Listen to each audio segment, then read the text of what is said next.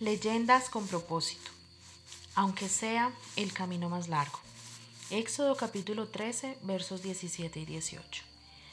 Y luego que Faraón dejó ir al pueblo, Dios no los llevó por el camino de la tierra de los filisteos que estaba cerca, porque dijo Dios, para que no se arrepienta el pueblo cuando vea la guerra y se vuelva a Egipto.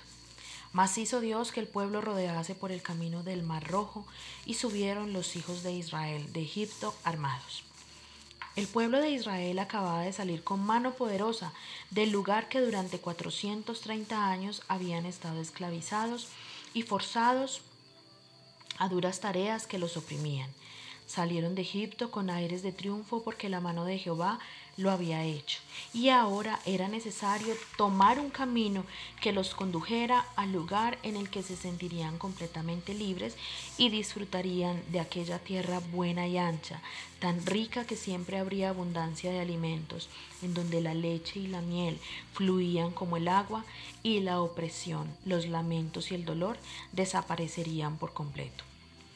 El camino para llegar a su destino claramente no fue escogido por el pueblo de Israel, sino por Dios. Y Él no los condujo por el más corto, sino por el que los llevaría seguros al lugar prometido. Por eso Dios no los llevó por la tierra de los filisteos, siendo éstas más cerca, llegarían en tan solo tres o cuatro días, pues la mentalidad de su pueblo israelita aún no estaba preparada para la batalla y aunque salieron en formación militar, no se visualizaban ellos como un gran ejército. Sus manos, acostumbradas a labores de labranza, no habían sido adiestradas para tomar armas de guerra. Y cuando tuvieran que defenderse de sus enemigos, su mentalidad de derrota, esclavitud, opresión y el haber estado subyugados prevalecería sobre la libertad que ya tenían y obtenían por devolverse al lugar del que ya estaban acostumbrados al lugar de la esclavitud. En cambio, el otro camino, aparentemente un poco más largo, era el indicado para que Dios ejecutara su plan perfecto y llevara a cabo su misión. Cuando dice, subieron los hijos de Israel de Egipto armados, se revela un plan perfecto de Dios con ellos, pues su deseo siempre fue llevarlos a crecer en todos los aspectos, que ellos se, eh, se defendieran de sus enemigos, fue llevarlos a que escalaran niveles de bendición que Dios tendría para ellos.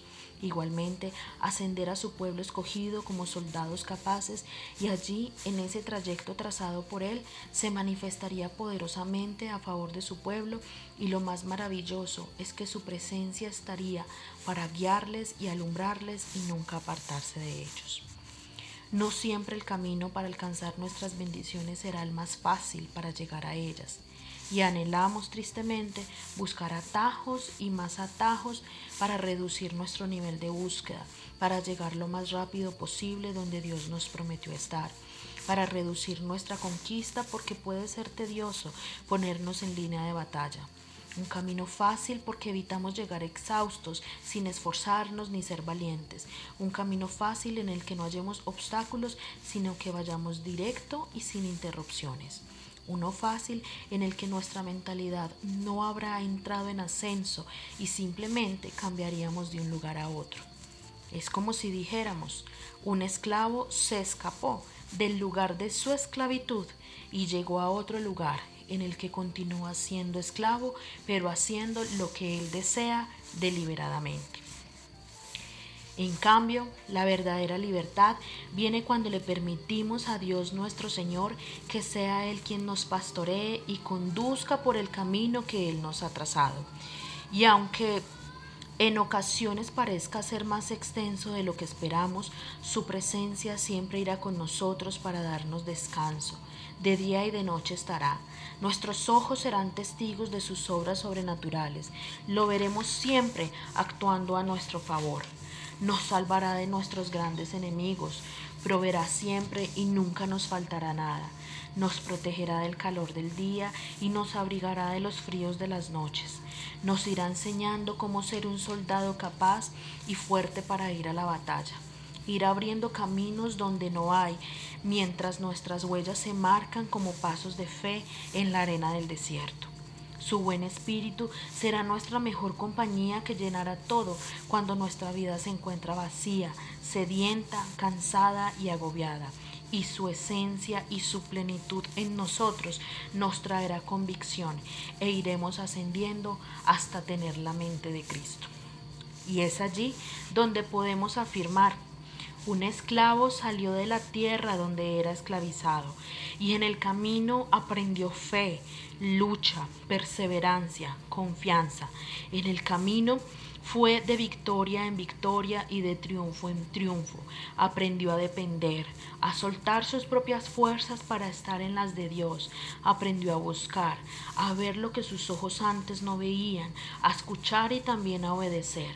En el camino aprendió a soltar y renunciar a su pasado tortuoso, a dar pasos de fe y a ir en búsqueda de quien lo condujo hasta allí. Aprendió a tomar sus armas y a declarar lo que inclusive aún no ve. Y cuando él llega a su tierra de promesas, él mismo se dice, llegué al lugar en el que siempre he debido estar. Y aunque sea el camino más largo y creas que ya no puedes dar un paso más, solo recuerda que Jehová va delante de ti de día y de noche y nunca se apartará de ti.